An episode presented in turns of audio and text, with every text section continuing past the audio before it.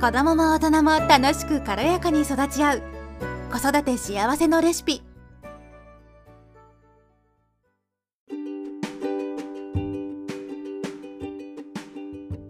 こんにちは、ミサです。今日はモンテッソーリ教育について実際に私が見に行った経験も通してお話をしていきたいと思います。まあ、モンテッソーリ教育って聞いて皆さんどんなイメージを浮かべますか？私はですね、モンテッソーリって聞くと、まあ、アカデミックな感じで、私が住んでいるカナダのバンクーバー近郊のエリアはですね、中国人の方がたくさん住んでるんですけど、まあ中国人のその富裕層の人たちもすごい多いんですね、このあたり。で、その、そういったその中国人のその裕福な方とかがすごい好きそうだな、みたいな。まあ実際、このエリアはですね、モンテッソーリ教育を取り入れている保育園や幼稚園がそこら中にあるんですよね。そりゃ広がるわっていう感じなんですけど、まあそういった感じでですね、ちょっと教育的なイメージが私はありますが、皆さんはどうでしょうか？でですね、私は実際カナダに来て、もちろん日本ででも、モンテッソーリ教育を取り入れている園で働いたことはないんですけど、見学に行かせ、行かせていただいたことがあるんですね。または、私の友人がモンテッソーリ教育を取り入れている園で実習をしていた、そのお話を聞いたりとかね、まあ、他の友人が実際に働いてたりとかもあるんですけど、まあ、そういったことを聞いて、まあ、いろいろまとめて考えてみた結果、やっぱりね、すごい素晴らしい教育なんですよ、モンテッソーリ教育って。もともと、あの、マリア・モンテッソーリっていう方が、こう、発明、開発っていうかね、あの、した教育なんですけど、もともとは知的障害児、障害を持った方、その、知的にね、障害を持った方に対してのアプローチの方法だったんですよね。で、それが、まあ、その障害を持っている方にうまく、こう、うまく、教育がうまくいったと。で、それを、その別に知的に問題、発達に問題がない普通の子っていうのかな？まあ一般的に普通の子ですよね。普通の子に対してこのアプローチをするのはどうかっていうふうにやったところ、まあそれも別にうまくいって、まあ、これはいい方法だっていうふうで、まあ確立されていったそうなんですけれども、まあ、見たことある方は知っていると思うんですけれども、まあいろんな教具とかがあったりとか、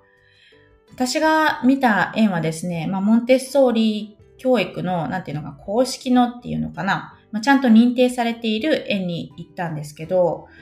なんかね、すごい整然といろんなものが並んでるんですよね。なんかいろんな柄のハンカチが、こう、なハンカチのような布が並んでたりとか、その棚にね。あとは、なんかお盆がね、だいたい用意されていて、そのお盆に、なんか遊びたいおもちゃだったりとか、なんかいろんなものが載っていて、で、それを持っていって子供が、まあいろいろね、道具っていうのかな、そのおもちゃを見て、興味があるものを、まあ、お盆に乗ってたらお盆を持って、で、机に置いて、で、座って、まあ、遊ぶと。で、終わった後も、そこに戻して、お盆に戻して、お盆を棚に戻してから、次の遊びに取り組むっていう感じなんですけど、なんかね、これはね、合う、合わないがね、はっきり分かれる教育だなっていうふうに思ったのが正直のな感想です。私は見学をしていて、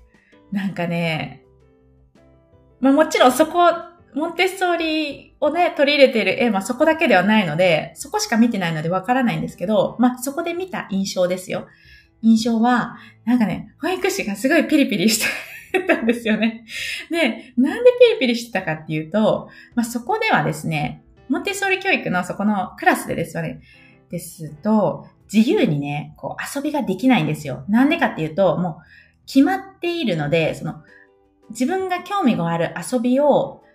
こうね、先ほど言ったお盆を取って、そこのお盆を、えっ、と、机に持っていくじゃないですか。で、一人でこう遊んで、それを遊び終わったら元の場所に戻して、で、お盆を持って帰るっていう風な感じなんですけど、途中でね、子供が割り込んで遊ぼうとしたら、それを止め、止めたりとかね、これはこの子が遊んでるから邪魔しないでね、みたいなことを言ったりとか、あとはね、その物を、お盆に乗っているおもちゃだったりを、こう、散らかしちゃう子とかがいるんですよね。で、それも指摘しなきゃいけなかったりとか、まあなんかね、ちょっとピリピリしているなーっていうのがあって、しかもそれは、02のクラスだったんですね、よね。0から2歳のクラス。でね、もう0から2歳でさ、ちょっとそれ、なんかもう遊び方が決まってるし、ルールも決まってる、順番も決まってるっていう風になると、やっぱりね、大変なんじゃないかなって思ったんですよね、正直なところ。年齢がね、ある程度大きくなったら、まあ、ある程度ルールもわかるし、うん、その、順序に沿って遊べるとは思うんですけれども、正直02だと難しいんじゃないかな。だって普通に遊びたいじゃないですか。そんなルールとか関係なしに。うん、ちょっと、ね、おもちゃもバッて出したい時とかもあるじゃないですか。ねだから、うん、うんって思っちゃいましたね。でも、びっくりしたことがあって、その02のクラスで、そこのお盆にね、ま、ただの普通のおもちゃだけじゃなくて、実際のなんか食べ物とかもね、置いてあったりするんですよね。で、衝撃的だったのが、キュウリが置いてあって、で、キュウリの隣にピーラーが置いてあったんですよ。0から2歳のクラスで。え？って思って。え、これ、やるの？みたいな子供があって。で、それを先生に聞いたんですよ。これ0から2歳の子供がやるんですか？しかもピーラーってね、こう、ね、歯がついてるじゃないですか。びっくりして聞いたら、でもこれはまあ、やれる、やれそうな子がやって、で、あの、保育士がついて、ちょっと、まあ、見本見せるだか、まあ、手伝うときは手伝うのかな？まあ、そういう風にしてやるんだよ、みたいな風に言われてたんですけど、まあ、そのキュウリだけじゃなくて、確かね、他のみかんが置いてあったりとか、みかんの皮を剥くみたいな、あの、遊びっていうのかなお仕事みたいなのがあって、それがお盆に乗ってたりするんですけど、なんか、もう、なんていうのかな。保育士も大変だろうなって思ったんですよね。それを見て。準備をね、朝からしないといけないじゃないですか。で、あとはなんかあの、何？こう、ベーキングスタッフですよね。粉とかが置いてあって、粉とか水とかで混ぜれるようになってるんですよね。で、混ぜたら、混ぜる、混ぜる子も実際にいて、で、混ぜたら、その、保育士に渡す。で、それを、まあ、ベーキングしていたんですけど、なんかそういうのを見て、いや、なんかでも、すごい、そこはなんていうのかな、本物を使ってるじゃないですか、すべて。なんかそれはすごくいいなって思ったんですよね。で、まあ、0から2歳のクラスの見学が終わって、3から5歳のクラスに行った時はですね、まあ、ちょうどモーニングスナックの時間でしたね。こっちだとまあスナックの時間っていうのがあるんですけど、まあそれも全部自分でね、用意してましたね。コップを取り出して、しかもコップもガラスですよ。ガラスのコップを取り出して、で、ジャーに入ったお水を入れて、で、自分で自分の食べたいスナックをこうお皿に取って、で、お盆に、そのね、えっと、取り、取ったお皿と、あとコップを置いて、で、机に持ってって食べる。で、あと、後片付けもする。で、まあ、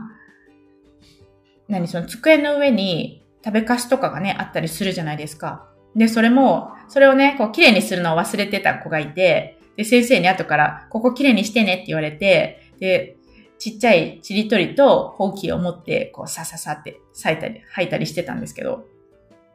なんか、その、自立をさせるっていうのかな？子供が本物を使って自分で自分のことはできるようになるっていう風な面で考えると、それはものすごくいいなって思いましたね。うん。ただ本当に合う合わないは子供によって絶対あるだろうなっていうのが正直なところです。あとは、うん、なんかね、その話を私が見たところと、他の実際に別のモンテッソーリを取り入れている園で働いてたり、実習をした方の話を聞いても思ったんですけど、